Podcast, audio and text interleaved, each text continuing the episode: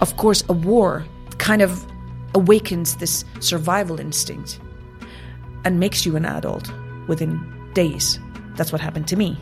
Those five days and four nights over the mountains truly robbed me of my childhood. You are an Afghan? And I felt like saying, for God's sakes, all Afghan women that I know are like me or better than me. And they do fantastic things. Why is it so surprising to you? Of course, I know why. I, of course, I know the media and all that stuff. But the media also shows this one sided coin. However, it's incomplete facts. There is another life there. Join explorers and travelers on their journeys and discover distant places and fascinating cultures. From the highest peaks and densest jungles into the heart of adventure. This is Unfolding Maps with Eric Lawrence. My guest today is artist, author, activist, and filmmaker Nahid Shahalimi. She was born in Afghanistan and grew up in the country's high society because her father was one of the most influential and prosperous persons there. However, eventually she had to flee to Canada with her mother and her sisters, that was in the 80s. She has lived in Pakistan, in India, in the USA, Spain, and Germany. In Montreal, she studied fine arts and politics, among other things. Since 2000, she has lived with her two daughters in Munich. She's actively involved in many humanitarian projects, both nationally and internationally. And in this conversation, she will talk both about her upbringing, her childhood in Afghanistan, but also about her work today, about shining a spotlight on the women of Afghanistan in particular. I hope you enjoy our conversation.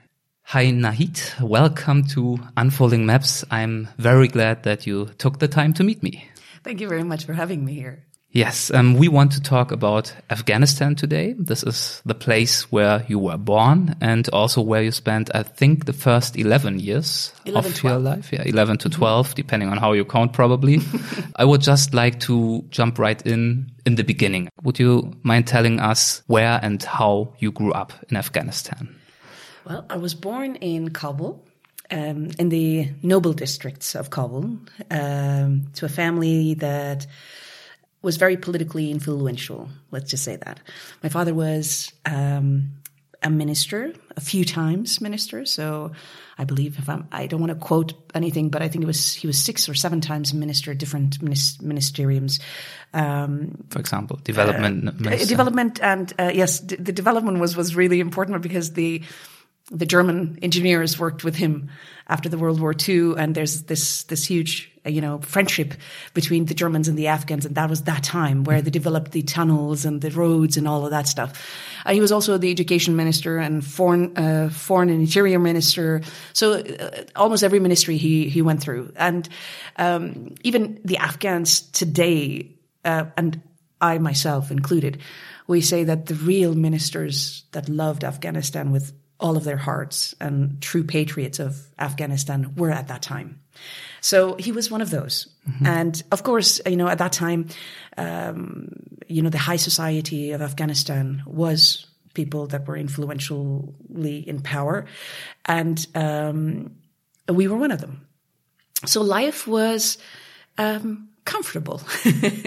Let's just say that life life was very comfortable, and as far as finances are concerned, there were no issues. Uh, so um, all of that put aside, as a child uh, growing up in Kabul, regardless of the financial comforts and privileges, I had the most beautiful childhood a kid could ever ever dream of, and that is because in Afghanistan at that time, everyone was happy regardless of how much he had.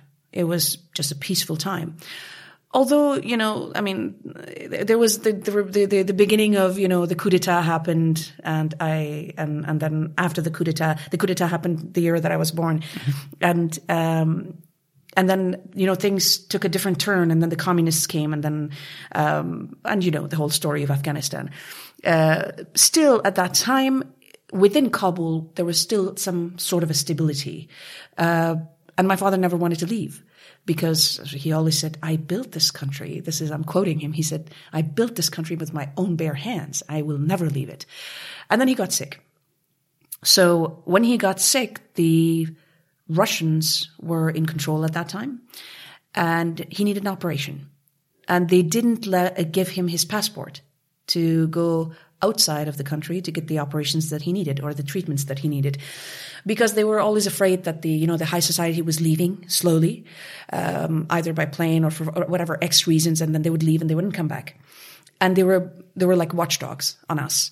And because we were anti-communist that meant that meant that you were if you were not in the communist parties or junior communist parties, you were automatically anti-communist, and mm-hmm. that was very well-known fact about my about the Shahalimis, basically and the fact that my grandparents from my mother's side were very good friends with the Mujahideen didn't help. Mm-hmm, so, um, to make a long story short, my, my dad got very sick and they didn't give him his passport and then they operated on him. Um, and that was, that was at a time when my mom refused to get the operations and she was against the operations, but they operated on him anyways. Okay. And the, and I call it an excuse. And the excuse was that it got so bad that we had to operate or else he would have, he would have died he died. So to me, if even even though there have been explanations, uh, my mother's side and, and the doctors of that time and all that stuff, I still think that he was killed. I don't believe any other scenario. And um, after that, and that was 20 days after my eighth birthday, so before we move even further, I would like to get a little bit of a feeling for the time before that happened, mm -hmm. because I think, yeah, you led a pretty extraordinary life. I think it's been quoted many times. You lived like in a kind of small palace with yeah. uh, 37 rooms and yeah, a lot of um, staff members, uh, good food, many interesting people, of course, yes. came to see your father and talk to them, which I guess was also pretty yeah, inspiring to, to see this Very. kind of mm -hmm. interaction and this kind of yeah interesting different kinds of backgrounds. Probably there were engineers and international people. International community yes, was yes, always there. Yeah. Yes, yes. Were you aware of the fact back then that you led an extraordinary life when no. you were a child? No, because as a child, when you're happy, you don't care for any money or these Mercedes Benz. We had the only silver Mercedes um, Benz that, that, that existed in all of the country, and I never saw my dad uh, drive that Mercedes because we always had a chauffeur. Mm-hmm. Literally, I still don't know whether my dad could drive because mm-hmm. I'd never seen him. But to me, that wasn't luxury. That to me, the I mean, to to a, to a child, it's the feeling of uh, the feeling that you give them, the loving, the support that you give them, and that was 500% there. And, and, and the huge mansions. I mean, life is completely different in, in Afghanistan, even today.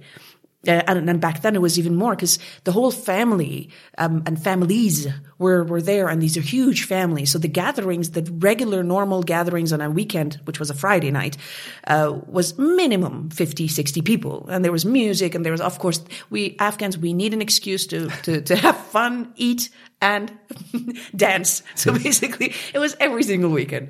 And because my father was the, you know, the eldest of the family at that time, every, out of respect, everybody came to our place. And it was, a, I mean, it was a, it was a pretty huge mansion. So the, the front lawn, which was, I have no idea how big it was, but we could, you could easily put a volleyball, full volleyball court there. And there was like, badminton and, and, ping pong tournaments and we had tournaments at home inside of the home because we, we were everybody was a was a, a really excellent ping pong player the men and the women. So we had huge tournaments, yes. and and they would be they would go all the way to the middle of the night. So all of these memories, uh, to me, was just happiness, you know. And happiness, you really don't need a lot of money to be happy, and that was there and you felt it and it wasn't about the luxury and or whatever. You don't care at that time, to be honest. All we cared for was the 20 kids that were arriving so we can go somewhere and, you know, and, and, and do some kind of a mischief where we were not supposed to go.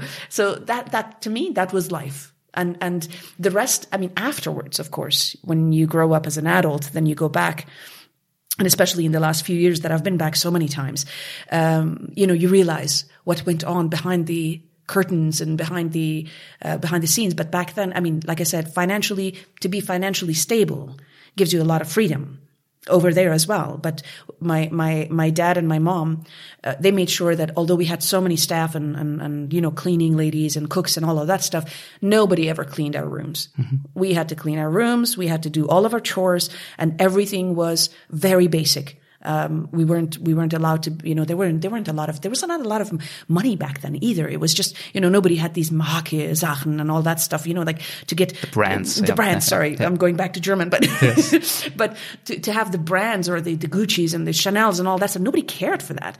You know, and and and uh, there were some that cared, and they brought it back from Europe because my, my dad always had these European stuff uh, also that were you know given as gifts or he just ordered them, but he made sure that we uh, we were were very you know down to earth. Mm-hmm. So um, we had we had uh, seamstresses that would make our clothes, for example, for us. Or or my mom loved to make clothes, so she did that. But once a year, we were allowed to go to this, you know, this shop that was very famous, and, and it, had only European and, and North American stuff. We were allowed to go there and buy only one single thing, and that was for our birthdays.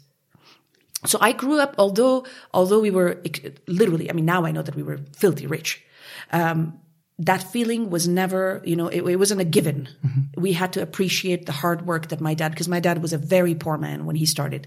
And, and back then, you know, he just got commissions, land everywhere. And then what he did is that he invested in those lands. Um, like, you know, all around the country. And that's how he gave, he, he got his wealth. So he wanted to make sure that we, as his four daughters, knew the, the, the value of, of hard work and I am so glad that my mom and my dad raised us that way because when, when you lose it, because we did lose it, you know, within, like within the blink of an eye, it, it was gone because of that war, because we left, we left everything behind with, and we left with absolutely nothing and started from zero.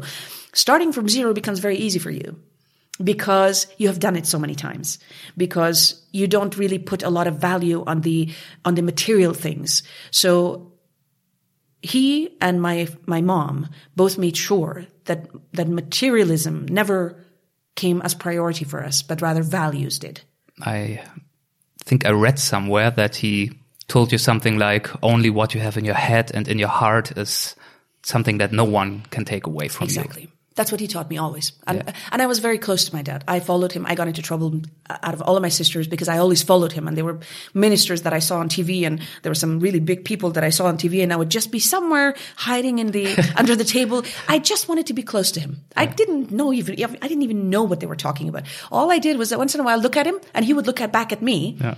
And to see, I was just there being, doing my own thing.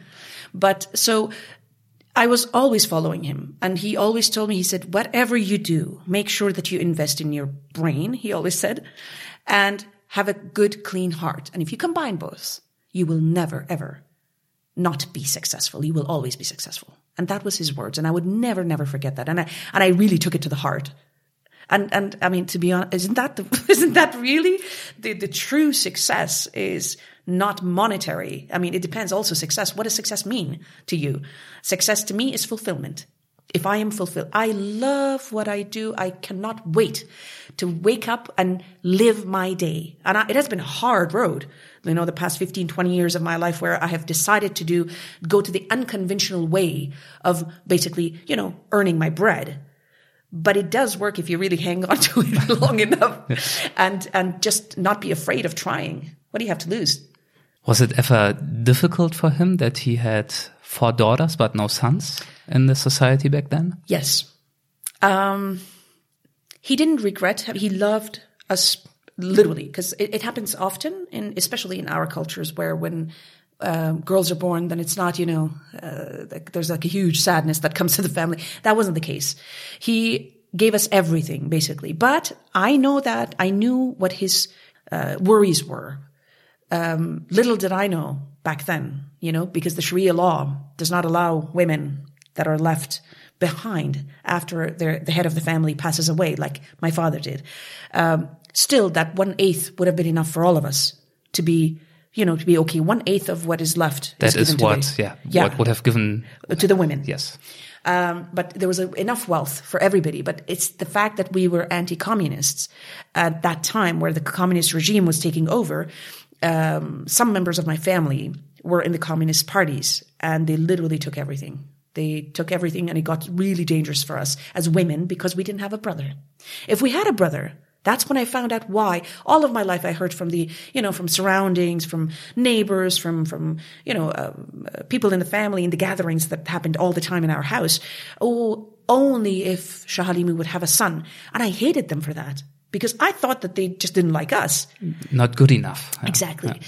And I, to be honest, I mean, today, I mean, I'm, I'm, I'm, I'm old enough to say, oh my God, I've lived like five lifetimes, literally. That's how it feels. But today, when I, when I think back and I, and I analyze this little girl, Nahid, you know, I see myself as a completely outsider and I look at Nahid and what she did in her life until today. It was to prove not only to my father, not only to my mother, but also to the whole society and the community and the Afghan community that she was enough. I don't have to do it anymore. I came to peace with this, but it only, um, I mean, it, it only happened just a few years ago. Four or five years ago, that little girl still existed where she still wanted to prove, yes, I can do this. Because it's not normal when I look back and I'm saying, oh my God, I, I, I, was, I moved and I, you know, you clean up a lot of the stuff that you don't clean up in years. And then I went through this box where I found all of these diplomas. I was talking to you about this earlier. I found all of these diplomas and these certificates and I'm getting, oh my God, yeah, that's true. Oh yes, I was a, I was a, I was a TESOL teacher. I was a, an aerobic teacher. I was a, I was a, uh, I was a personal trainer, certified. All of them were certifications that I was, I was able to not only to, to go and, and, and, and you know, to teach and, and, and make a little bit more money during the time of university to pay university off, but also to prove to something because it cannot be that you want to do this yes, I have, I love life. I'm passionate about everything that I do. And I love all of these different things, very different things that don't, you know, correlate with any, none of them have some kind of a puzzle together. They're all completely black and white and, and, and red and blue and, and don't combine if you really look at it. Mm-hmm. But I loved all of them and I went after all of them.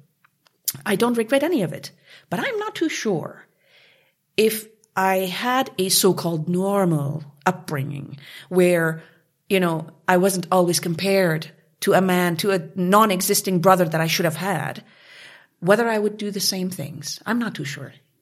Yeah, that was one of the questions I asked myself when preparing for the interview and reading your books and looking at your work. It's an interesting question. Maybe it's, not. I, I, ask, I ask myself this. I will, I will never know. Yes. I will never know because that's the upbringing. So, uh, what about your mother? What was she like back then? Very strict. Yes. My mommy. Oh, she was here until yesterday, by the way. She, nice. she flew, she flew yesterday morning, yeah. uh, back to Canada. But, um, my mom was, I think, um, she was much younger than your father? Younger, a lot younger.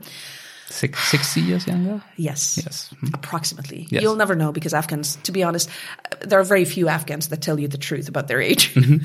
so, uh, they say, I mean, they say that my father was about 83, 85 when he passed. Um, and my mom was approximately 26, 27. So there was a huge difference, a huge gap between the two. Even for Afghanistan, for a place like Afghanistan where things like this happen all the time, a gap like that is huge. To have a 14 year old get married to a 70 year old was a huge thing. I loved my dad. He was a great dad and he was a great husband to my mom. But I do have contradictions. Uh, today, when I, uh, if I, if, if I allow myself to go into a deep thought, which I don't allow myself to do often, because it takes me to a dark place that I don't want to be. Um, the work that I have chosen to do today is exactly against what he did. Um, to see my mom be alone most of her life. And she decided not to get married or even have a boyfriend because of the name, because of the status, because of uh, the community, because of, of of what we would have thought of her, and all of these, you know, all of these stamps that we give ourselves, judgments that we already give ourselves, criticisms that we give ourselves. And I see, and I saw this beautiful human being. She is a she's a beautiful human being. Um, go through that by choice. But of course, it's, it's un, you know, it's unnatural. And she stepped onto her uh, you know, wills and, and all of these these wishes or, or, or forms of of, of um, wants that she she she had in her life uh, on purpose, consciously, just to prove a point that she is a worthy woman. That is the most painful thing that you go through. To see your mother go through such suffering, a human being through such suffering, just because she is a woman, because of that gender. And because us leaving a country not only because of the war, but because we were women. That, uh, of course, I'm not going to be whatever normal is these days.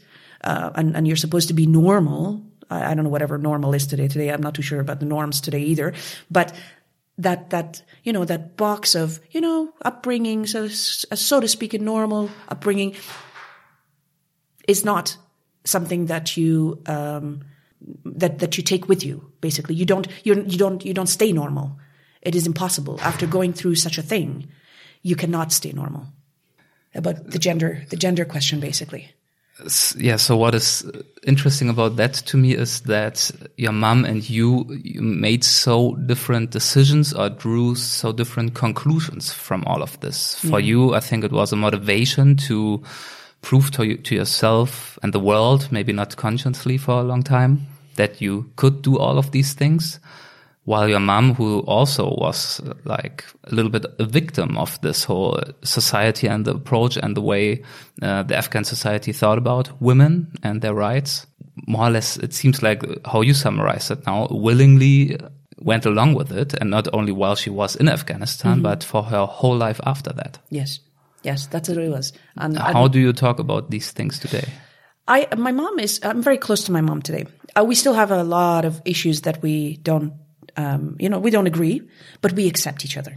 So she doesn't, you know, she doesn't, I think that she has this relationship now with all four of us, um, uh, where, where we tell her the truth about what we think, because there's also another aspect of respect in my culture where in my opinion, you do not tell the truth to your close family members out of respect. And we were able to, in the last 30 years or plus that we have been outside of Afghanistan, to speak to her in a way that we will tell you the truth because that to us is now a lie. And this lie is kind of covered through wording, which is called RESPCT, respect. And that we changed it in her and I think in within our family, but it took a lot of work. And it was an exhausting work, to be honest. Today, I'm exhausted to have done that. And if anybody in my family and surroundings that I choose to have a relationship with comes with some kind of an idiocy and stupidity that I call today and label it respect, I call it a lie and I don't want to have anything to do with it. There's, there's, there's an issue right now in my family where getting, getting married to younger women or something like that in, in this, in this, if, if something like that happens, it is a huge issue. But without breaking the family, me personally, I would choose not to have anything to do with that person, although they're, we're blood related. And I don't feel bad about it and my mother accepts that, mm-hmm. although it is very close family, like the first circle of family. And these are the things that I find uh, acceptable because you don't have to, you know, we were taught to be friendly and nice and kind to all members of our family, regardless of what they did. And we were able to break away from that. It was very, a lot of pain was there. There was a lot of pain and there's a, still a lot of pain to be worked with. But I think that if, if, if we don't make these changes in the, in the traditions and cultures and philosophy behind a culture, basically, then, then I don't think that that person has the right to even complain about it. If you're going to complain about something, first and foremost, what are you going to do about it? You either accept it, so then stop complaining, or you choose to change it. Then what is your role in this change? So I look at it this way. There's only two options. If you want, if you're unhappy about something, you will complain. Then you have the right to complain if you're going to do something to change it. I don't give you the right to complain, nor am I going to be there to listen to it if you're not going to do something to change it because it's hypocrisy to me then. You, you do it and you still complain about it. I know that it's not easy. I know that it's like staying with with a with a in a relationship, whether man, woman, or whatever uh, the gender may be, and you know complaining from morning to night about this person. But what are you doing to change it?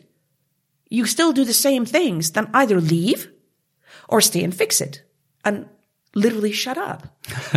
you know, because it's it's just it's it's the same it's the same formula in everything. They're, like we spoke about the strategies uh, like just a few minutes ago. Before we started the recording, yes before that we started the recording, uh, this, there's a strategy about everything. Make a strategy, put your action plan, just do it. And stop complaining because there's a beautiful life out there, regardless of all of these things that I'm talking to you about, which may seem very heavy to some of your listeners, right? But it is a part of life. It is the yin and the yang. It is the black and the white. It is the, you know, the, the morning and the, the night, whatever you want to call it. These two sides of a balanced life has to be there. It will always be there. Pain will always be there. Sorrow will always be there, but so will happiness. So you choose which way to go. You just decide, I mean, I just decide that I'm not staying in that, you know, negative mode or negative box for too long. I will always go back. There will always be negative moments, but I know how to, hopefully, in the future as well. I don't want to talk too ahead of myself, but, but, um, I have found a way to step out of it as soon as possible and not linger, which, which takes a lot of energy out of you in the 60s when your dad prospered, I think, and also in the 70s, which is when you were born. I think these were the years and the decades in Afghanistan that were kind of called the golden years yes. today, right? So what was the situation of women back then in Afghanistan? Um, in the big cities, this is, I mean, uh, when I, when I wrote the book, Yes. And I and I literally, you know, I I painted it this way as well, and it was like that. Uh, women have a, had a lot of rights constitutionally, on paper. Um, Afghan women have always had a lot of rights. They were allowed to do so much, and and where certain parts of the world in the Western world were not even allowed to do so. So, um, I mean, voting and all of that stuff, you know, and, and parliament and ministers and everybody. But it was in the big cities. Conservative society was always Afghanistan, regardless of the times. And this is what we don't always talk about. And I, I'm not too sure whether I, I made the statement in the book, but I know that I make it in every panel that I sit today. I guess it's a, it's a, you know, it's a learning process as well. Although the book was sent into printing in end of 2016 and it came out in 2017. Um, if I was to rewrite that book, I most probably will rewrite it a little bit differently today because I have learned a lot more after through the panels, through the through the presentations, through the literally dozens of tours, and I'm still going on tour for this book because it's so you know it's such a it's such a um, um, an important issue mm-hmm. because um, when it comes to women's rights in Afghanistan, on paper we have a lot of rights. Society does not allow a lot of rights. That's the difference between us, Afghanistan, Afghans, and the Persians, the Iranians, for example. The Iranian society is very, very, very ready to do a lot more than what the constitution allows them, but the constitution does not allow them. So by law, we are allowed to do so. Society does not allow it, which is much stronger. But you know, you have, because changing the mindsets of people takes a long time and it's a very long and very harsh process. Um, whereas, you know, if you lobby and you're a good politician and a good lobbyist groups, then you can change the law. Yes. You know, but now we may go back because of the Taliban, because they may go back and change the laws. These are the clauses that they want to change. And the reason why people like me who are not affiliated to any political groups or anything like that, we do lobby in a very peaceful manner, but in a very, you know, concrete manner to say, do not allow anybody to touch that constitution. Because if you touch the constitution, then me and you cannot go in Afghanistan and promote women's rights because we would be considered criminals. This is the real fact at the moment. So um, back then in the 60s and 70s, women just flourished and they were allowed to do everything that they wanted to. They were mini jupes and, and, and name it. It was like the Western world. And, and if you look at the photos, you wouldn't think that it was Kabul. It's literally like that. However, if you went outside of Kabul, even in Kabul, then you did have the burqa, uh, not the burqa, but the chadari, mm-hmm. the blue, you know, the blue long veil with, with holes in where you can see, um, where you can see uh, through it. But, um, but the, the conservative families did not touch the open-minded families and the, and vice versa. Everybody accepted everybody. And that was what was beautiful. Nobody cared what you did in your own home as long as you had respect for the Afghan. And there was only an Afghan. Today, you go to Afghanistan and people ask you where you come from. And you're speaking in Dari. And you're going, well, where do you think I come from? From China? Of course I'm Afghan. No, which part of Afghanistan do you come from? And this, you know, this, this, this distinctions, the separations have created such horrible things. It's really, really horrible to be separated within a country where there's like 50 different folks and, and, and it has always been like that, but nobody's ever asked me back then. I don't remember anybody asking anybody, where do you come from? In Farsi or in Dari or in Pashto. Today, the first thing that they ask you, oh, where do you come from? But they know that you're an Afghan. And I always, I, to be honest, I don't know where I come from because I, a part of, I mean, everybody from in my family, my grandparents come from all over the country. So I couldn't tell you. Yeah, my grandmother is from from Badakhshan. My my my father was from uh, part from Kandahar, from part from Ghazni, from part from this and part of that. So I have blood from all over the country, and I refuse to answer anything else. But I am an Afghan. When do you think that changed? Was it like when the Soviet Union invaded Afghanistan? Was this the beginning of this transformation that led from back then to what you described about today? They invaded in 1979, and I think this also led through some steps to the reign of the Taliban many years later. I think I think it started way before that. Uh, you know, the revolution happened, uh, the the the uh, coup d'état happened in '73, and um, I mean, before we all know that before a coup d'état or a revolution like that happens, there's a lot of back lobbying behind the scene that happens, so that it it it it basically points the people to revolt at that mm-hmm. point. So it must have, I mean, it, it, it took a, many years to, to basically, um, defame the monarchy or, or, you know, cause it was, it was the cousin of the Shah that made the coup d'etat. Dawood was, was, um, Shah's cousin. And while his, his family was in Europe, he overthrew the government. So it took about six years and, and, and then they killed him too, right? Mm-hmm. When the communists came and they just shot everybody in, in Dawood's family from, from A to Z. And there was, I think, a couple of people that survived in that family because they were outside of the country. That's why.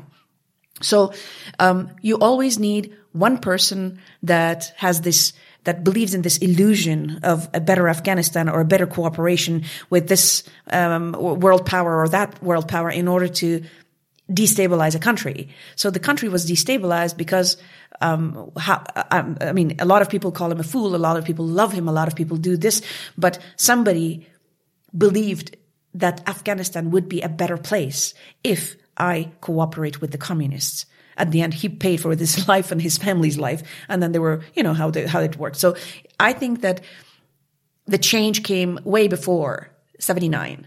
The fabric of this war was made way before 73 even. Okay.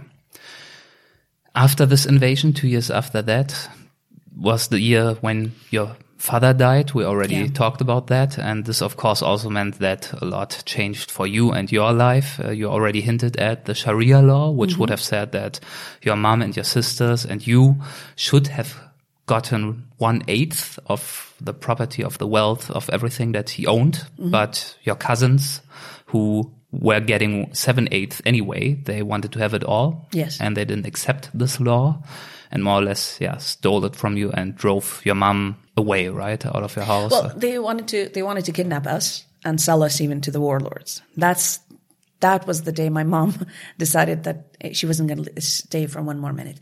Um, the reason why she wanted to stay was because my dad never wanted to leave. And mm. she hmm. always had this idea because she was in love with my dad. She was. And that's what I never understood. So that's when, when people say, that's why I said before earlier, I have a lot of contradictions in me. My mom, my mom cried for years after my dad died, but not because she, she loved this man. She truly, truly loved this man and he loved her. But, um, these cousins, and these were my male cousins, three of them. The rest, the rest were, the rest were all, all kosher and, and okay. But my, um, these three who actually were raised by my father as they were when they were children their dad my uncle died so he took them under his wing and he said i will never allow them to think that they didn't have a father so he became his, their second father. He sent them to like um, uh, boarding schools, and they all got their degrees really professional. One of them became a doctor, one became an engineer, and blah blah blah. And um, uh, he threw his his their their weddings, which is a huge thing in Afghanistan. You know, their weddings it costs a lot of money, and bought them houses, full houses, villas, and and he just set them up for life basically. And then when he died, um, the first people that literally started looting, and, I'm, and I mean it, looting and stealing, and they would have skinned us alive, were these three. Uh, that's when, you know, and, and I was eight years old. So at that early, naive stage of life, when you're faced with th- stuff like this from a, you know, from a safe haven of beautiful childhood and a family that really cared for values, you are slapped with something like that. It it has a huge effect on you. It has a huge effect on you as a child, but as a woman because they were male. And, and this idea of man and woman is already, already formed in the worst, in the worst way possible for an eight year old. So having lived that, having seen that, having having verbally seen the languages that they used in front of us, and my mom, my mom and my dad never allowed anybody to to to, to use any kind of language in front of us. We we didn't even know half of the not half. We didn't even know ninety percent of the swear words in Farsi. I had to learn it here when I was like an adult. Literally, I learned it from my from my husband. I had no idea what what those words meant. I know more swear words in English than any, than any other language because, you know, I grew up in Canada and that's where I learned it. Yes. That's the first thing you learn, by the way, anyways, in any language, but not in Dari. I didn't. So for, for, for us to be faced with something like that, we were in shock. We were in, in complete, total shock for years and we just couldn't understand. So I, I personally, I can only speak for myself here. Um, I personally developed a, an incredible amount of hate and, and it was truly hate. It's a strong word, but I developed this huge hate towards these three and towards anybody that would come close to hurting my mother because she suffered and I saw her and I heard her in the middle of the night, although she tried to hide it from us, but it wasn't, you know, because she was so protective of us. Uh, uh, all of a sudden, she left everything and she just cared. And we were very close to her all of a sudden because we were tiny you know? And she would get she would get uh, threats from these three. She would get my my my grandfather and my grandmother who came and lived with us right away because the, the, this mansion was huge. Um, my grandfather was kidnapped many times and almost killed a few times and he was just a fluke that he survived. And and that was all their work. Just because i have no idea what it was it wasn't enough for them to have this seventh eighth they took everything that was in the provinces, everything. This is a lot of money. And of course, rumors are, oh yeah, this person did this, this person did this, but I saw what I saw. And then my mom decided one day because they had called um, and threatened to kidnap us and sell us to the warlords because we were pretty and we would make a lot of money. So that's when she decided. And they, they literally drafted a mastermind plan uh, which was it was like it was like the movies, you know. They we left we left the big huge house. Um, they rented it to somebody because they needed the money, and they had to get money somewhere, liquid money, to pay for the smugglers, so nobody would notice. So you couldn't go to the banks or sell something because they would know. So we rented the house because it was way too big for us, and we went to my uh, to to my grandparents to our grandparents' um, small three bedroom uh, apartment uh, in these huge compounds that the Russians had made. And we moved, all of us, we moved there. So uh, we had one room, we were five of us, we had one room and we slept all on the floor and my mom slept on the bed and blah, blah, blah. So we did the whole thing for about, I don't know how many months. And then the next plan was that there was, and that was a, I think that was a, just a lucky thing that happened. There was this bug that uh, infested the apartments everywhere and it infested ours. So that was the perfect scenario for us to leave. We had to leave because there was a bug, there was a bug infestation in the whole building. So we had to, you know, for one week they had to come and they had to spray and blah, blah, blah. So we had to leave. And that was the night that we left. So it was a mastermind plan that, that was planned. And my grandfather and my mom, they paid smugglers and told everybody, not everybody, but once, because they had spies everywhere. They told a few people, oh, we're leaving from this route. But they actually, we actually left and paid another group of smugglers and left from Jalalabad. That's how they didn't find us. Did you ever in later years get in touch with these cousins again or heard anything of them? Do you know what became of them? I wanted to. Um, one of them died. My sister, uh, my oldest sister, um, I'm the second oldest. So my older sister, my older sister got to see two of them and they couldn't look her in the eye. There was, um, there was one that was alive and I went in 2011 uh, to do research to see, okay, what's going on and what, when I should I come, blah, blah, blah. For six days or seven days, I was in Kabul in 2011. And, and, and another one was alive. The doctor was alive and I wanted to see it. My mom was with me and she didn't, she didn't allow me. She, she was too scared because it is dangerous. You know, these people don't have anything to lose and they would just hire somebody for 1,000 and they would kill you, basically. Because the minute that Shahalimi would go into the country, people get nervous because they're, in, under this law, you know, it would take a few years, but we are entitled to everything that my father owned. And it's a lot of money still. It's just very dangerous to go and, and, and the minute that you walk in, people get nervous and they can hijack you and, and kill you basically because it's, there's a lot of money involved. People have to pay for the things that they have, you know, bought for 10,000 and it was worth 1 million and they never asked whose it is and they just signed a paper. So these are, the laws are back into normal but it just takes a long time it's a long process and it's very dangerous for, for us. So my mom got scared and she didn't allow me to see him.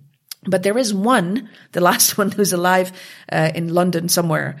And uh, it was funny because I was sitting in the Emirates in one of these trips and I was coming back and I was working on my computer.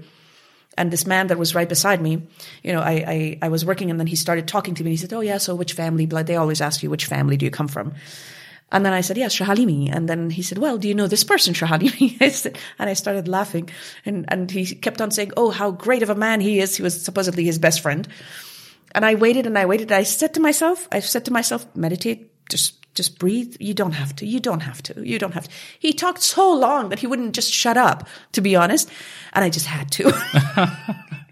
I think the poor guy thought, how, why in the world did I speak to this crazy woman? Because I said, well, it's great that you do that. Did you know? So I, I, have a little story to tell you. so he didn't like, I don't know if, and, and, I, and I saw this man again. He's the CEO of some company. Uh, in, uh, in in Afghanistan uh, on another occasion, when I said I said, "Don't worry, I'm not going to talk. I just want to say hello. Good to see you." But uh, yes, one of them is alive, and to be honest, it's uh, uh, Afghanistan is is is gone. those times, I mean, in Afghanistan are gone, and I don't want to open that chapter. Um, I've worked with it. it took a long time to you know find peace, and it, it does it does not it does, it does no good. You know, they did what they thought was right um, if they, if I ever come across them and they dare to say hello to me and, and do this, this BS respect thing, oh, they will hear it.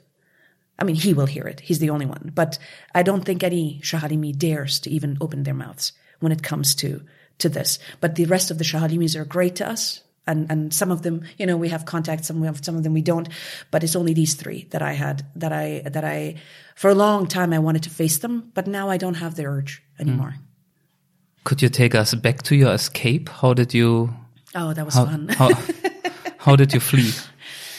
Uh i remember it was the middle of the night. We had to go to a um to a very modest um friends of of my grandmother's.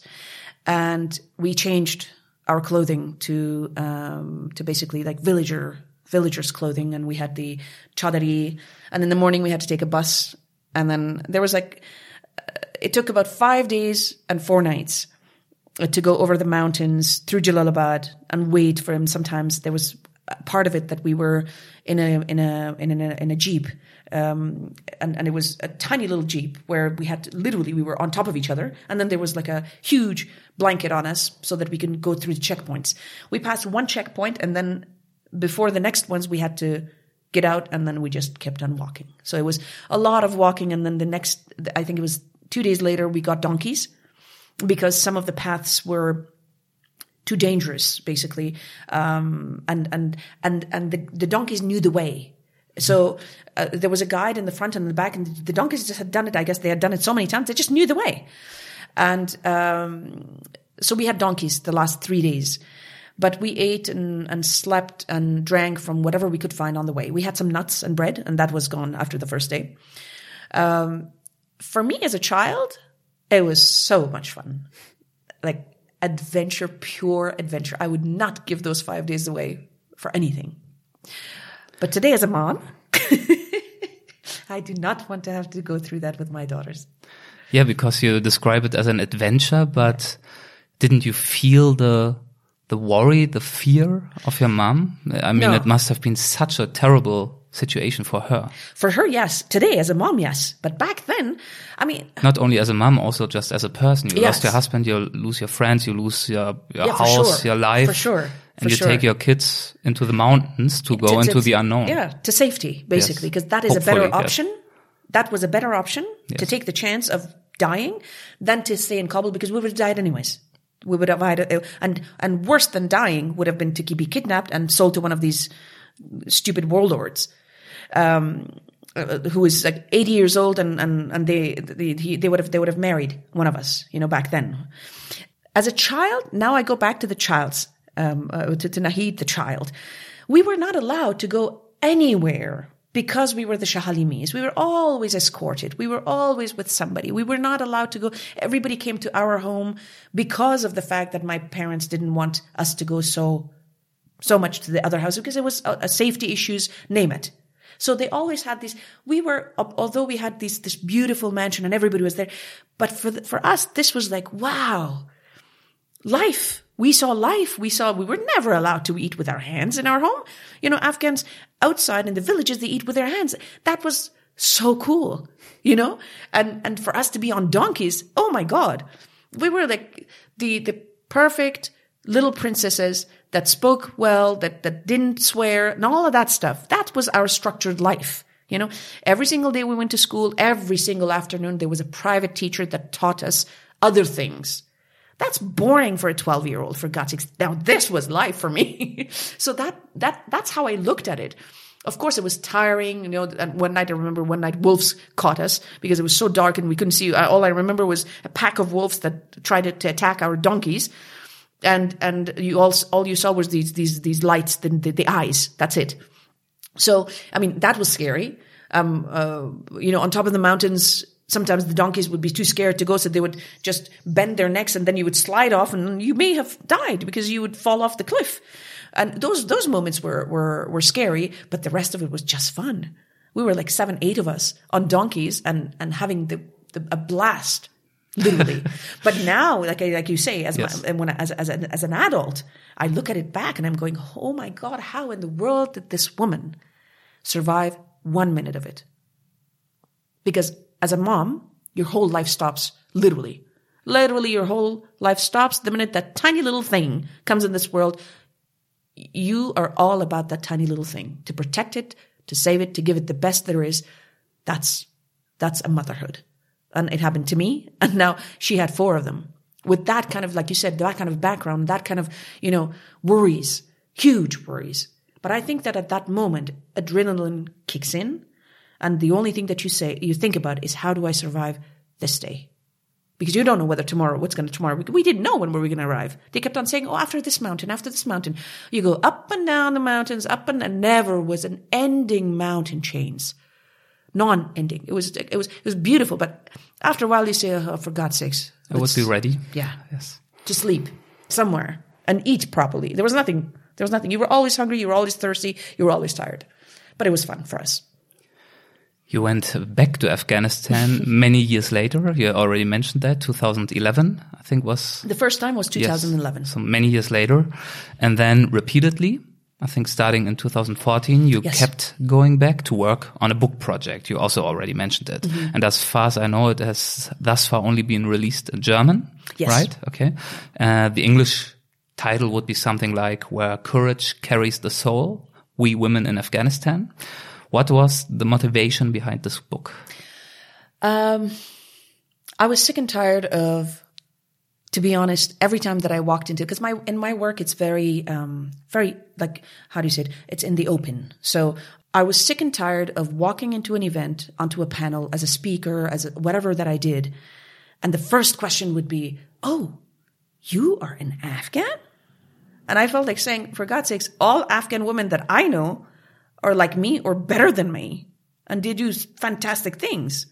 Why is it so surprising to you? Of course I know why. I, of course I know the media and all that stuff. But the media also shows this one-sided coin that the minute that you think of Afghanistan, there's only women that don't, that are suppressed, that are, yes, their rights are violated, they're, they're, they're, they have, they have nothing, they don't know how to, how to read and write, and they are being killed and stoned, basically.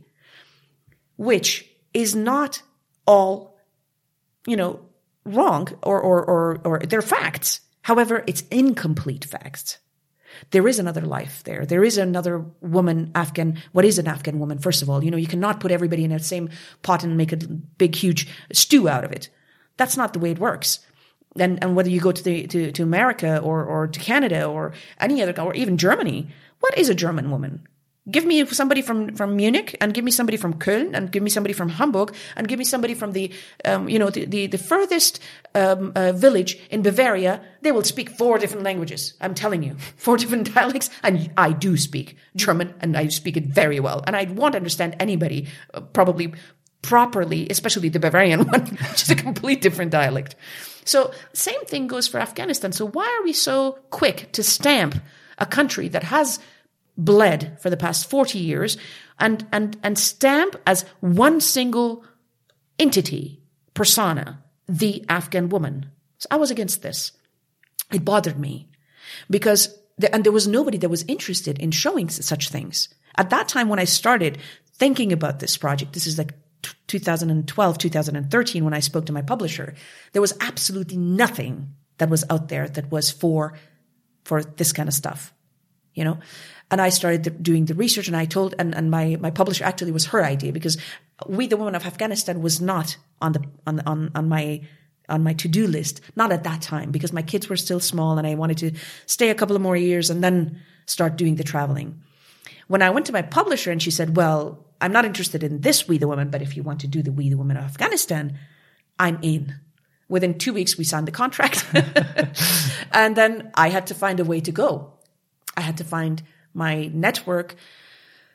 Good thing is that I had done this this huge project in 2012, which was very successful, and that was um, I did portraits of the German national soccer team, the the the, the, the 2014 2016 uh, World Cup winners. As an artist, like paintings. Yes, I'm, I'm, I'm like yes. the painter. The mm-hmm. painter, and he did that. Mm-hmm. But the whole idea of the paintings was also to have a vision, to have a voice. So all of these projects have a voice and a gap that we, that I see in, in, a, in, in certain parts of the society that needs to be filled. I initiate such a project, but in a creative way so that it, it stays interesting. Mm-hmm. And of course, to my loves, to my passions. Like I said, I can't just be one thing. I'm all of these things. Maybe mediocre, maybe good, maybe not excellent because you need a lot of time to be ex- to excel in one thing. But I love being mediocre in these things. I love being good at these things, not excellent, but do them at least because I wouldn't be complete if I didn't. And so I decided, and so this, this, this uh, German Soccer for Life 2012 was extremely uh, successful. And BBC did a reportage on that, a long reportage in Persian. Mm-hmm. BBC Persia did that. And little did I know that the minute that this BBC report came out, hundreds of thousands of people got interested and BBC kept on, of course, it was, you know, it had a lot of audience, so it kept on showing it. We hit like, I mean, if you calculate all of the numbers of people that saw it, it was over a million to two million people in different channels. And, and I didn't know this. And then I got received all of a sudden within, I think within two months or three months, my little Facebook page from like 5,000 followers turned to 100,000 followers. And, uh, and they were all from that region. From, from, from Afghanistan, Persia, um, uh, Bangladesh, Iraq even. So all of these war-torn countries and, and, and then this unstable region, basically, um, followed me. And then it became easier So journalists from Afghanistan contacted me through Facebook. I wanted to have an interview, blah, blah, blah. And I said, no, no, no, no, no, no, we don't. So once, one, and then I, I, I, that was the strategy. I said, okay, well, why don't you do this? Just do this. And within, literally within weeks, I was able to organize everything. And, and, and the good thing about Afghans is that once they know that you need help, especially the journalists, the journalists and, and, and this community, this, this educated community, and also everybody basically in Afghanistan, they are so ready to help you. And I had forgotten that part of Afghanistan because I was so much in, in, in, in fury and in hate of what had happened all of these years. Although I always knew that I was going to go back. I always knew that I was going to go back to Afghanistan. I always knew that I wanted to do all of these things. Which shape and form it took, I didn't know. But I knew that I was going to write these books. I knew that I was going to make films. I knew that I was going to do all of these things. And then all of a sudden, it was like an epiphany. Hallelujah. it all I came together. It. Yes. it came together. And I said, I own this. What are you afraid of? That all of these barriers that I had personally made by, for myself, nobody else made it. You know, at the end of the day, we all make it ourselves. It just fell one after the other and it was so clear. And it went smoothly. Yes, it took a long time because it took a long time because I didn't want to leave more than two weeks um, uh, at a time because I didn't want to leave my kids more. I, I, would I would miss them and they would miss me, and it was just a, a, a time a time that was was not right for me to leave them so long because I could have done this in six months if I had stayed there for two months twice, but I didn't want to. And it was too dangerous for my girls to be there, and they had school and blah blah blah. So all of that stuff, but um, uh, that's what happened basically. How was it for you in the end to to go back to Afghanistan and to see these places again, to meet these people oh, again? I loved it. I loved every single minute of it. I would go again and again and again and again. I feel, although there's a huge war raging, there's not, a, I mean, when you talk about infrastructure, a lot of the places that you go, there's not a lot of infrastructure. Um, electricity, for example, is not always there. And it is difficult to move around, especially for a blue eyed girl um, that looks like European. You know, I'm number one target and doing the work that I do. Which kind of danger did you Kidnapping. experience or Kidnappings. Perceive? Well, uh, uh, being at the right, at the wrong place at the wrong time. The suicide bombers. Oh, we've been. I mean, I've been very close to the bombs. Um, a couple of them. Uh, one of them is actually. It happened while we were filming outside of the compound um, that we were filming. It happened and it's, it's, it was right there. And then I dropped everything and I went to the scene which is a bad thing to do because these days, you know, they, they have these double um, bombs that they wait for everybody to get together and then they blow up the next one. So, uh, but, you know, when you go to places like Afghanistan, you already accept, you don't think about these things because why would you go if you think about these things? You don't. You just don't. If you are afraid, you cannot do this work. So somehow something happens the minute that, you know, you get, it's not, I mean, there's a term for people like us and the journalists that are in wars and they say uh, war junkies. That's what they call them. I don't think we're war junkies. I think that it's because you see the results of what you do and the work that we do. You see the results right away, like the next 24 hours. Because if you help somebody, you see the results right away. If you, if, if a, if a person actually, um, you know, um, does a report and, and it has, it has its, its effect actually happens within the next few days.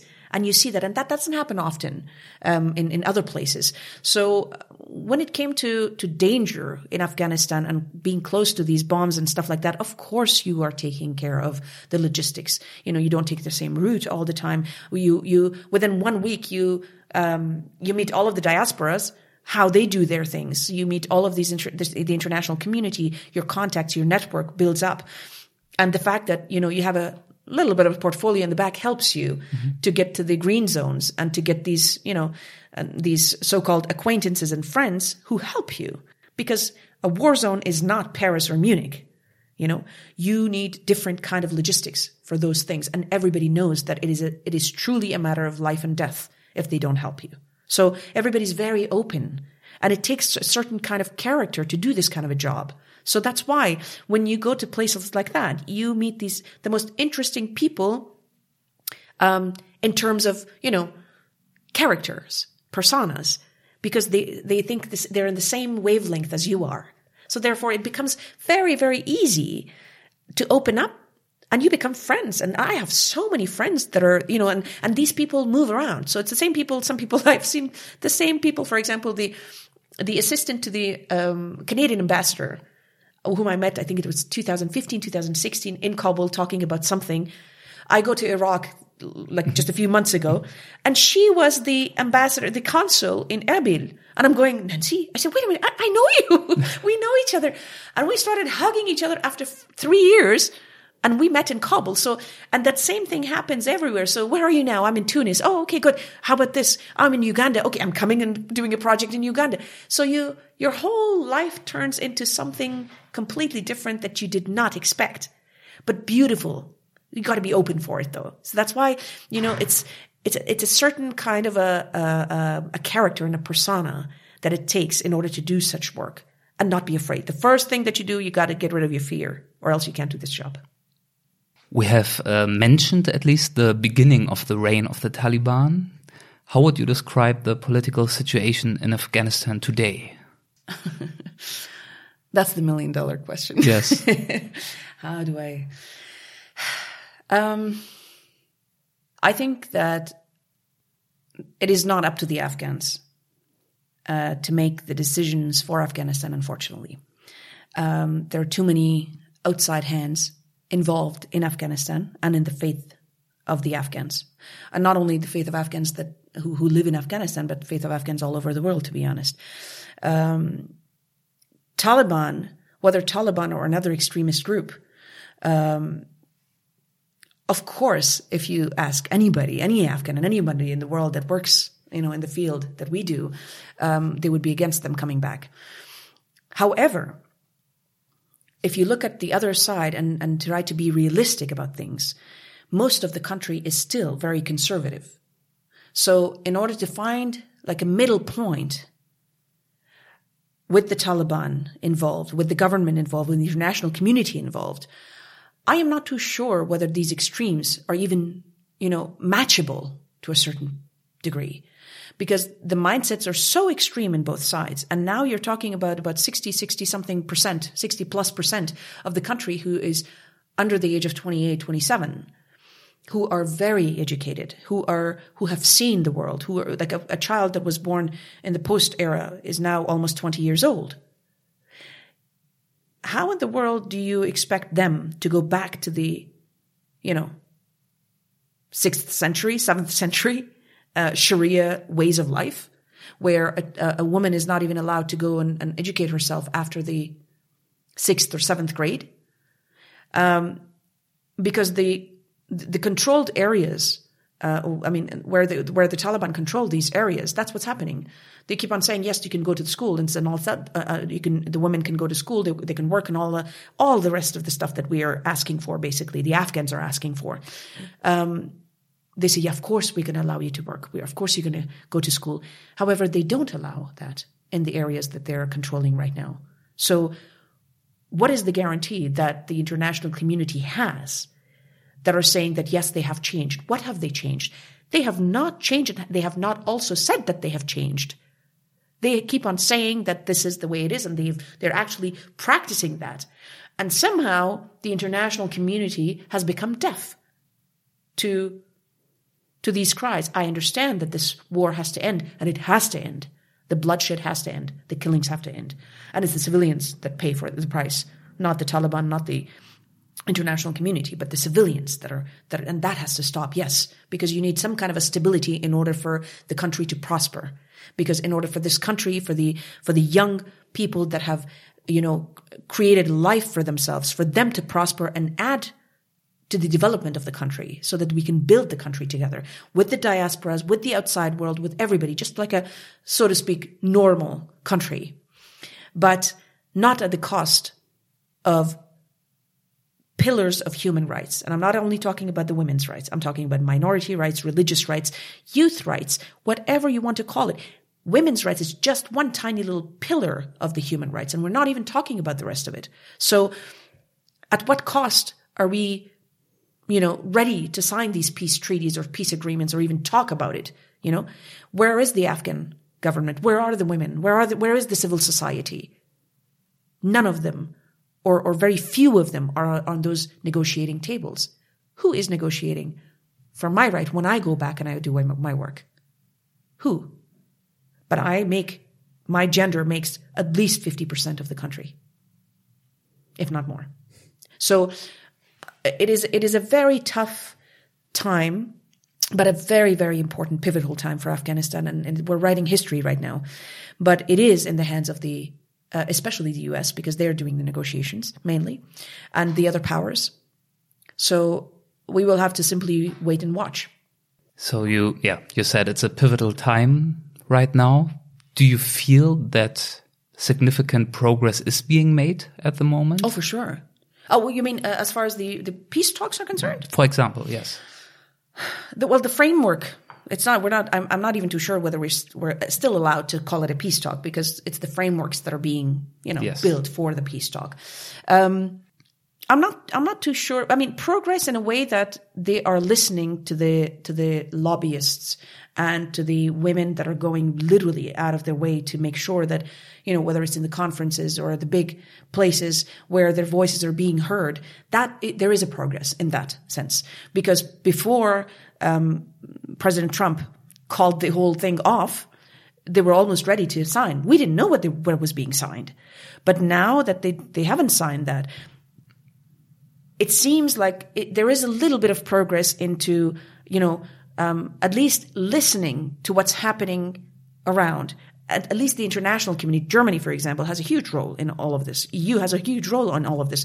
Um, and they are giving platforms to women and Afghan women, and committees are being made. And then Germany, for example, brought this this this delegation to Doha so that they can speak behind the scenes.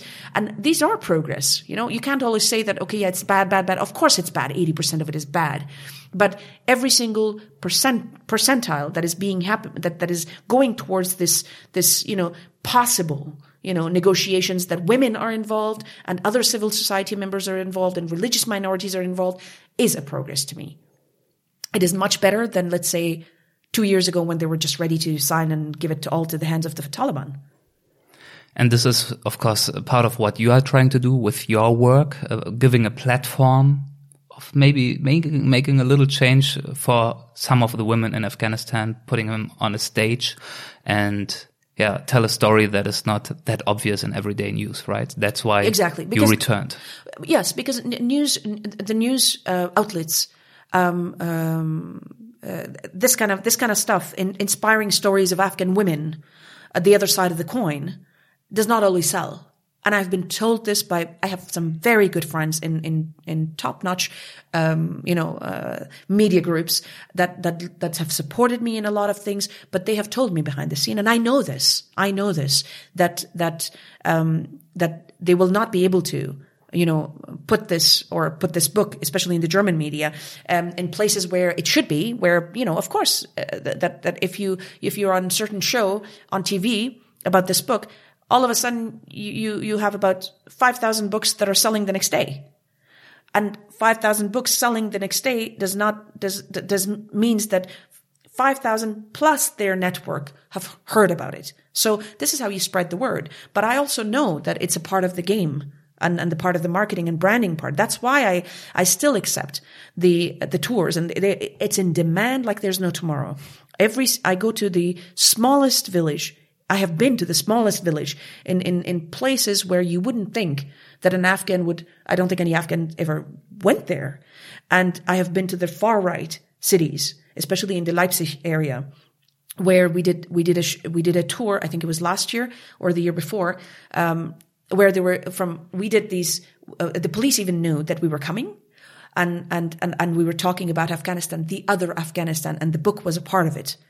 And these places were packed and you would have lots of right wing extremists that were there and they were coming up with, with questions like, such as, Oh, why do your men uh, come here and try to rape all our women? Things like that. They're just bluntly like that. But I allow these questions because whether you're a far right or a left, a right or a left, whatever your, your beliefs are, all of these questions come from a fear, from a place of fear. And if these people are not allowed to bluntly ask that question to somebody like me who is not a politician, Where in the world are they supposed to ask it? Why shouldn't we give them that? Of course, it's a, it's, it's a horrible way of asking question, but if I allow my ego to get into place and take that personally, then you can talk to these people and answer them in a way where they may go back and think twice. That is exactly the same way of a changing a mindset that is in this extreme, I mean, to the right or to the left, that I have to deal with in Afghanistan, in a far, far, far village where they don't understand why a woman comes there and speaks to the men, where they can't even show me they're women because they're not supposed to see a man. Things like that. So I don't see any difference between that extremist and this extremist. There is extremism is extremism. Whatever kind of stamps and whatever kind of molds that have been built due to the fact that there's only one way of showing a story. The narrative has to change.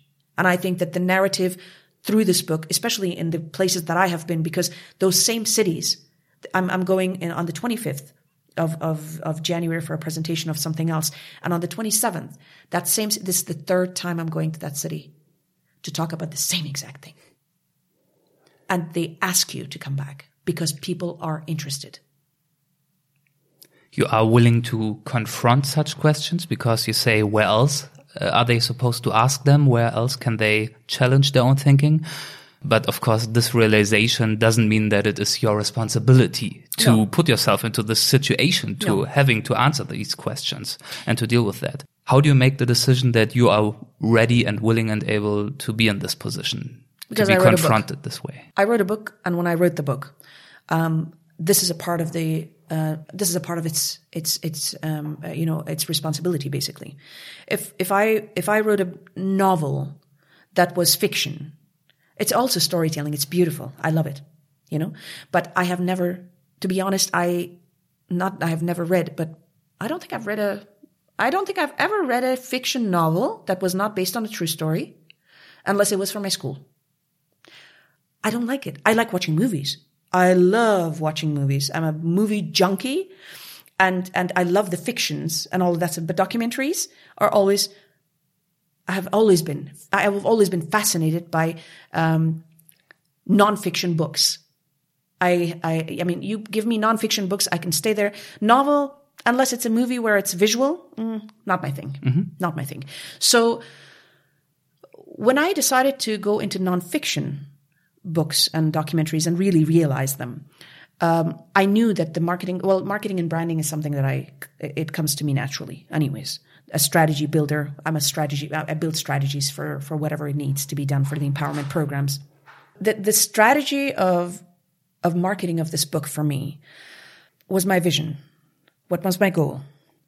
For as many people as possible to actually realize what I mean, not to just read the book and see that there's like over 20, 22 like all ages and all sizes and all kinds of Afghan women that don't even correlate to each other. Like literally, they're not the same but they do different things in different parts of the country. Some of them, one is illiterate, but runs a huge army, for example. And, and, and how is it possible that she's not even in one of these big cities, for example? She goes, she's in a remotest area, very conservative area where women don't even like read and write.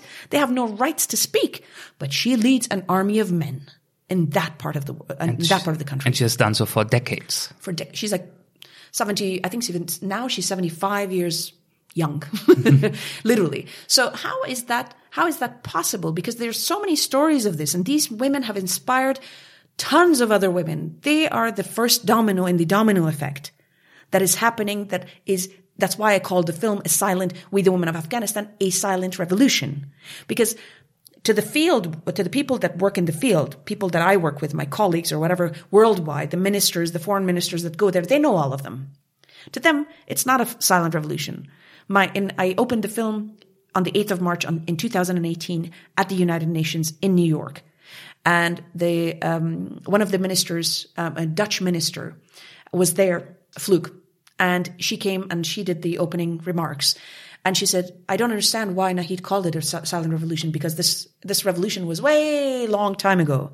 She only had a few minutes to speak and then she left.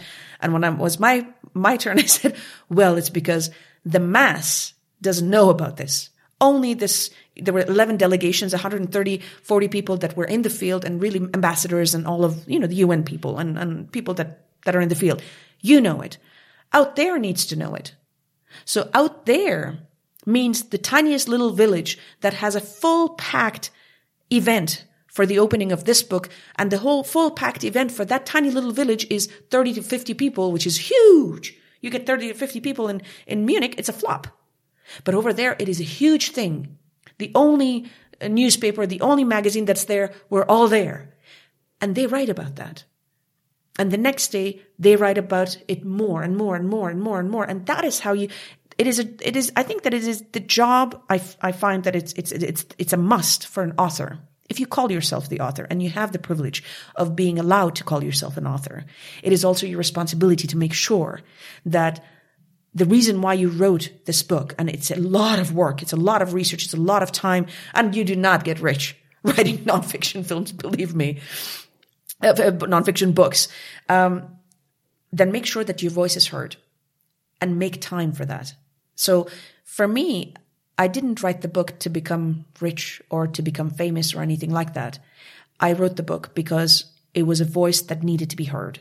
Just like my, all of my initiations, all of my things, what I do. It is a, it is, my work is a social impact work it has to impact these it has to close these gaps that we have. We try to we try to you know fill these gaps that that that is that is that that is in such big need. And today i live in germany. I pay my taxes in germany. The most of my life now i can say that it's no longer canada. Most of my life i've lived in germany. My daughters are born here. As a citizen that lives and and and takes the the you know the the positive things. There's lots of great positive things that the german state gives me. What do i give it back? Isn't that my duty as a citizen? Shouldn't we all be thinking about that? What do you give back? I mean, everything that I have learned, whether it's in these institutions or in my uh, trips or whatever, it's all borrowed knowledge from other people. Maybe 5% of it I added to my, maybe, maybe if I'm, if I'm lucky, you know, whatever wisdom that you get, maybe when I'm 80 years old, I'll get something and I'll put that 5% on it. You never know. But all of this is just a privilege for me to go and learn and see all of that stuff. What do I do with it? Sleep on it? What a waste. Give it back because others have given it back. So you, you and I, Eric, are sitting down here because somebody made these, these idea of podcasts. Somebody made these, these, these idea of books that I you know, storytelling. It's not my idea. I took it from somewhere and I made it my own and I delivered it to the world and in hopes that somebody else takes that and delivers it in a completely different way. That is called evolution of human beings. And you have met some beautiful and very interesting human beings for your book. And of course, that is also part of what you said. Yeah. You collect stuff, to put it very informally, that is already there. Information, mm -hmm. story, wisdom, truth, whatever and you put it together to transport a message or mm -hmm. to tell a story. And some of these uh, characters or protagonists in your books are really very memorable. And unfortunately, yeah. we won't have the time to get into great detail. Um, I would have been willing to do that, but of course, yeah. The book tells the story in more detail for German listeners, unfortunately only uh, at the moment. But for example, you met the first Afghan conductor, which is yes a very uh, interesting chapter. And just as a reminder, like 15 years before that, right, that when the Taliban ruled, music was completely forbidden mm -hmm. in Afghanistan. Yeah, yeah. So this is very powerful to yeah, see. And also that, that, that, she was a teenager when yes. she became the first female yes. conductor. Yes. And supported by a man. And yes. that is very important in Afghan culture as well. In these cultures, basically in the Eastern cultures, if you do not have the support, the full support of male, you know, yeah. it, it won't work so there are, this is another taboo that has to be broken. Not all men do, you know, what you hear that they do to the women and suppress their women and they don't allow their women to do this and that, that, that. That is also false. Not all do that. We have some great men that support all of these things. Of course, it's a culture that is different than yours, but isn't is all Western cultures? I mean, are all Western cultures the same? No. I came from, from Canada from Montreal, La Belle Ville de Montréal. I grew up there. And I came from Canada to Germany, to Munich, to Bavaria, which is a completely different country than Germany altogether, to be honest, for those that know the country. I had to integrate myself. I didn't come from Afghanistan. I came from a Western culture where I grew up and I spoke already four or five languages. And I came here and I learned my sixth. And it was hard. And it was completely different. It was so conservative. I found my peace after 20 years of living here. So why do we expect something different from a country like Afghanistan just because it's in a war zone, just because there's been a war for 40 years, wars that have absolutely nothing to do with any Afghan at the end of the day, if you really go into it. These wars have absolutely nothing to do with any Afghan living on this planet, but has changed the course of life for every single Afghan on this planet. And it was not by choice. You also met the first female Afghan 3D graffiti artist, for example. Yes. You also met the first, or one of the first, young military pilots, female Yes. pilots. she was really cool. Yes, and it was also really challenging to e- even Oh, yes. even get the interview done, right? I mean, there are so many stories around the stories. Yeah, yeah, for sure. Yes, But they do. They, uh, I mean, the the one like the Germans would say, the red thread Yes. that you find in every single one of them, is that fear is not an aspect. Hmm. We talked about this, and fear is the limitation that we put on ourselves. But in this case, I mean, Nahid goes there to interview these incredible women. She comes there with her six languages and a few, you know, degrees and this portfolio and blah blah blah. And I go to sit in front of a 12 year old and I interview her and I feel so small because this 12 year old speaks to me as if she has seen the world over a 100 years with the wisdom of a 100 year old and the values and the things that comes out of her, this, this girl's mouth and what she wants to do in order to change life for other young women like her. She's only 12 for God's sakes. Speak to a 12 year old here and see what comes out. I'm not generalizing, but of course, a, a war kind of awakens this survival instinct and makes you an adult within days. That's what happened to me. Those five days and four nights over the mountains truly robbed me of my childhood. I always say this. despite the fact that you uh, perceived it as a great adventure. Yes. Because I realized after when we got on the mountain, on the last mountain, and there was a frontier, you could see it. Um, and I'll never forget that my grandfather asked me, asked us, all of us, he said, turn around because, you know, he was older and he knew what was happening. He said, turn around, look at this country, look at your birthplace because it may be the last time that you see it. It was the last time that he saw it because he passed. But I remember that that moment did something to me. That moment, literally, I remember as if it was yesterday. It's like a film in my in my in my head that's running all the time, and I remember how it looked. Only mountaintops, beautiful mountaintops. You would never think that there was a huge war raging that changed the course of humanity. Basically, that tiny little country, Afghanistan, all of a sudden, the whole world knows where Jalalabad and Kandahar are, but nobody knew what an Afghanistan and what an Afghan was before that. And that's, I remember that every, it was just silence. Silence, pure silence. Nobody spoke a word for a few seconds. And that's when I realized I knew I was going to come back. I knew I wanted to do this. I always knew that I was going to go back to Afghanistan and I swore that I would come back. Something happened in those few seconds where, of course, I was like a little child and, and do all of these mischiefs and everything in Canada and be a teenager, blah, blah, blah. But my goal never changed regardless of whether I played volleyball, I did this, I, I, I went to school, I went to high school. The, the fact that, that, that I had that in the back of my mind still amazes me. Still amazes me because I remember, because I played beach volleyball for, for, for Canada. I, we did the qualifications and I had the, you know, the, ma- the, the, the flag of Canada on my chest. Yes. So I represented Canada on the world tour in 2000 with my partner, um, uh, girls team. And I remember that I made sure that there was absolutely no picture taken of me because I knew, I knew that a, the attire, the beach volleyball attire would not be approved and it would come back and bite me one day. There's absolutely no picture of me that you can find anywhere in this world with that bikini. But I played my love. And today I fight for these idiocity, how you can stamp. For me, it was about the sport and the love for sport. But I knew that if I go back to Afghanistan and all of those places that I wanted to work and do the things that I wanted to do, that could be a barrier. And that was a construction site that I would not, I would not have time for. And I don't care for it. So I, I, I mean, I don't know how, but I always had that in mind. So I made sure that there was absolutely no picture of mine. For example, this is just one of the examples. It's an And- amazing foresight. yeah, but Yes. it's, it was it was it's as if, as if it was like a I didn't know how, I didn't know when, but I knew that I would because that was always in the back of my mind. I visualized it all the time. I visualized my book. I visualized my my my. I even visualized. I swear to God, I visualized standing at the Oscars and accepting an Oscar for a film that I made.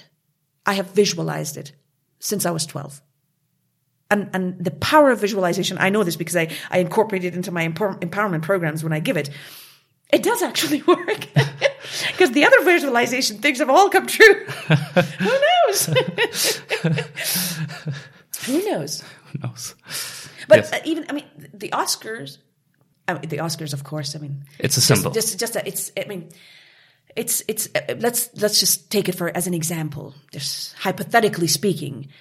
It i never said okay i want this this this this as achievements. No because these achievements like we said before we started this podcast when i knock on a door it opens because of these things. The things don't matter to me because for example my, my my my you know the the the diplomas that we talked about before i opened the, this box and my university diploma and i remember that the university called me i think i was i was living in germany back then they sent me an email and they called home in canada and they said is nahid even interested in picking up her diploma i had not picked up any of my diplomas my college diploma was somewhere. We had to go to the archives the next the next time that I flew to Canada in order to get my diplomas. It's not important to me. I know I have it, but I know that that diploma opens a couple of doors that I need for my big vision and my missions. That's what an Oscar does. People listen to you. A UN would not have opened my their doors if I did not do the things that I did. And this is something that one of my We the Women of Germany, because I did We the Women of Germany in 2009 or something. One of my women, um, Regina Sixt, Regina is a very good friend. And she told me, she said, Nahid, if I hadn't done all of these things, would you do me this honor of giving, like, taking me and putting me as one of the We the Women of Germany? That was the question that she asked me. And that clicked. That clicked and, and it kind of, um, it was a confirmation to everything that I had done. Didn't even know that I had done it. The achievements and these papers and these these things that we that I I don't know about the rest of the world why they do it. I know that I do it because I know that it would open the doors that I need, the ultimate doors that I need in order to pursue my projects. Oh, I haven't even started scratching the surface of the ice. There's so many ideas I have. Seriously. And I know that you need the work. You need, you need the work. You need the discipline. You need, and- above all, you need the network. You need the supporters. Nobody has made it up there without somebody else, you know, taking their hand. And that is why it's so important that when, when people, a lot of people contact me to help them, of course we filter because there's a lot of people that, you know, waste your time as well. And a lot of people don't understand that we cannot answer everybody. But those that have, I have a feeling for, and I, and I take the time to talk to them. Sometimes, you know, they have the discipline and the hard work because it is a lot of hard work and discipline. And sometimes they don't. But I do try to see, okay, who can I help? Who can I help? But I don't help everybody. I'll be honest, because you don't know. They have to pay their dues. They have to pass the tests because it is, these are not easy tests. And when they do, then I will take them by the hand and put them up there whenever they need to, which I have done. You mentioned that you have so many ideas for more projects. How, what is the best way to follow you and to keep up to date with the projects that you are involved in? Is there a Um, good way? Well, we, I, um, I know, uh, I know this now and I can say it firmly and with confidence and at peace when I say that I know that I overwhelm a lot of people when I speak. I have had to learn how to pace my speech even because I speak extremely fast. My brain works a lot faster than my speech. So to me, in my head, everything is very structured. everything. I know exactly which strategy is for what. Why am I doing this today and tomorrow?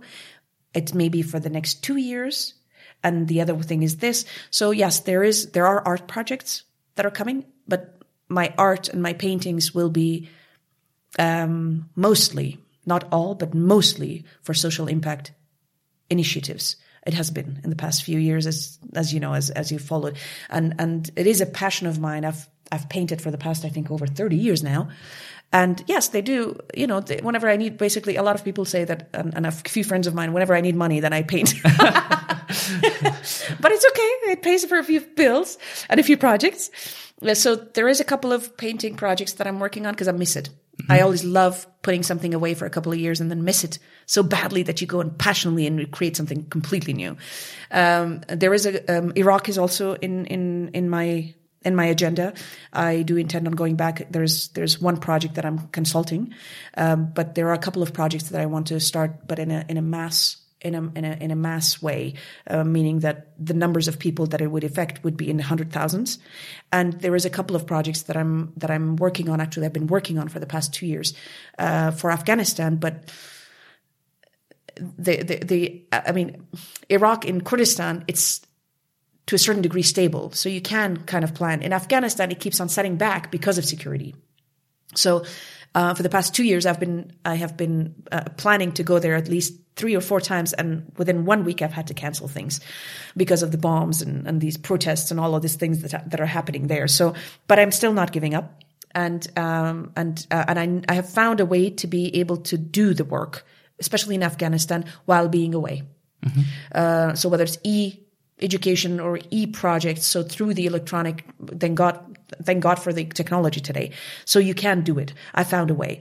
But um, the empowerment projects for Germany, which is especially for the sports ones, which is my love, um, is very important to me. So that I do these. I've done a few pilots, and the pilots are there because not because because it's a completely different program. It's just because I need to be confident enough. Me myself, I have to be confident enough that yes, Nahid, you own it. Now you go. So because I can't be everywhere. I have to find the people that have the same kind of language as me so that they can run the programs so that I can, they don't need to be taught. They just have to be, you know, delegated. Mm-hmm. So, um, I'm in, the, in, in, that process right now. So it's a long process and I want, I, I don't want to do the same mistake that I've done in the past, in the past decade, let's say, to, to, to, to push something impatiently because I wanted to launch it. So I don't need to prove anything to anybody anymore, which is a great place to be. And and before, like let's say about six, seven years ago, I was always concerned about, oh my God, I have, I have, I've talked about this on social media. Now I have to launch it and I have to launch it and I have to launch it. I've made mistakes that way. And right now, to be honest, even if these empowerment programs, I mean, there's all, they're already launched. I don't need to do an event to launch it. I have already launched it. I'm already working with teams and with individuals and with groups and all of that stuff. So for this year, Germany is one of my you know, my, my, my concentrations because I see the gaps, the same gaps in these young women and, and, and, and young girls, the same gaps that I see in Afghanistan and Iraq. They have it here as well. And how far? Mental health, mental training, um, emotional control, the focus, the time management, stress management, all of those things that we work with, um, you know, brings other problems in a couple of years. And often we ask ourselves, oh my God, where is this uh, mental health issue coming from? For God's sakes, we, for just, we were talking about this before as well. And I said, you know, we live in a, in a, in a, in 2020 now. The education system that we have in most of the world has been built hundreds year, 100 years ago. But we put our kids into these systems expecting them to excel for the 2020 era, where most of their jobs, when they graduate, are not even created yet, have not even been created yet. So they are working in like a they're going towards in, in, into a system blindly learning the you know the basics of everything for an era that doesn't even know how to cope with it we don't even know how to cope with it because there's the mobility, it changes so fast. The technology, the, the, the things that are happening. You know, I'm not an iPhone generation, but you are. My daughter is. And, and we, we have to learn. I go to my daughter whenever there's like an app new, I have no idea how it works. It's not my field. I just use it to get to my means. They don't know how it worked when I didn't have my laptop and I had to go and put my name in the computer lab in the university so that I could have an hour so that I can finish my paper on computer and print it in these old school print shops, which you could barely read. So, and this is not far ago. This is only 20 years ago. I was in university 20, 25 years ago. How are we supposed to predict we can predict to a certain degree, but you cannot predict that much because of, of everything that has been changing so fast in this, this new era. So the gaps that we have is the mental part. The social medias, the, you know, the Facebook and co have also created a lot of problems. As good as they are for, you know, publicity, all of that stuff, there's good and bad in everything. But we have created a very unstable and un, like not confident young people where they live in a filtered world, which is fake. They go into lengths where they, you know, they, they put, they put needles and, and, and, and cut their, their, their physique in order to, you know, to, to fit a, a certain, uh, category of, uh, that, that, that is supposed to be stamped as beauty our, our, our, our, our idea of beauty has changed and everybody wants to be, you know, this and that because of this and that, but there's no depth into anything anymore. 30 seconds, 60 seconds is too long for an ad because your brain does not have the capacity to, to keep that attention span. What are we doing to these young kids? How are they coping with this? They put these filtered things and then all of a sudden they go into the side of the mirror. What do you think happens to that brain of theirs? It's not even developed yet. They already have a lot of construction sites in their brains due to puberty, due to this, due to this. Neuroscience and data, everything proves it to us. And we're still watching. How long are we going to watch? Until we change the systems and actually make it as a, how do you say it, um, a, a, a very important component and element of the institutionalized education system. We have to incorporate these things into the institutions, whether it's meditation, whether it's, it's, it's mental health issues, whether it's just techniques, habits that they can do in order to manage their stress, manage their time. We give them these social media stuff. I didn't have the social media. So therefore, I mean, it was all either TV, which I didn't have time for, or sports. Mm-hmm. Today, these social media accounts rob our kids of their lives because they're watching other people live. What about your own life? But if you just, and it's not, it's not, it's not bad, but you just have to control it and, and add elements that is going to help them cope with this because it's new to all of them. And at that age, you do not make always the right decisions. So have it implemented. This mental health issue is a huge thing. For God's sakes, we have to act and put it into the institutions and educational systems because it, it, it's only for the rich, basically. If you have the money, you can hire a great strategist, a great life coach, a great motivational uh, speaker, whatever it is, and for a group of people and, and pay 125 euros minimum per hour to get the, the, the, the support that you need. But what is the percentage of, of, of rich people that can afford that? It's 120 per hour or 25 per hour of a therapist or 125 euros of, of, of food on your table for, per week for your children. Which one are you going to go for? So these are the issues that I think are really, really important when it comes to my empowerment programs, mm-hmm. because I build these empowerment programs on, on a lot of data, on a lot of years of, of research and and also I did them in, in Afghanistan for, for for different things, but for fundraising. But the red thread is the same. When you when you put this emotional control, nobody teaches you these things. So why don't we why don't we wait? What are we waiting for? So I want to find a way. I mean, I have found a way to work with, I mean, right now it's with sports. So empower these young girls that are already doing sports, but teach them how to cope with their emotions, with their focus, with their all, and that they take it with them in all aspects of their lives. So that's one, for example. Mm-hmm. so I'm, I'm very, very excited about that one. It's very, very important to me because I also, also because I've been through it and also I have two, two daughters that are, you know, almost past the teeny one is going to be like they're going to be 18 and 15, uh, 18 and 15 and that's uh, that's that's a very very crucial time in your life so that you consciously know these things and then you can make the right or close to right decisions or make fewer mistakes let's say that I can definitely feel the passion that you have for this uh, project and also I could feel the passion in your stories before and in your book and yes, I, I thank you so much for also showing the passion to tell us about all of this. Oh, it was welcome. a very, very nice conversation. Thank you very much for your time. Thank you so much for having me. Thanks.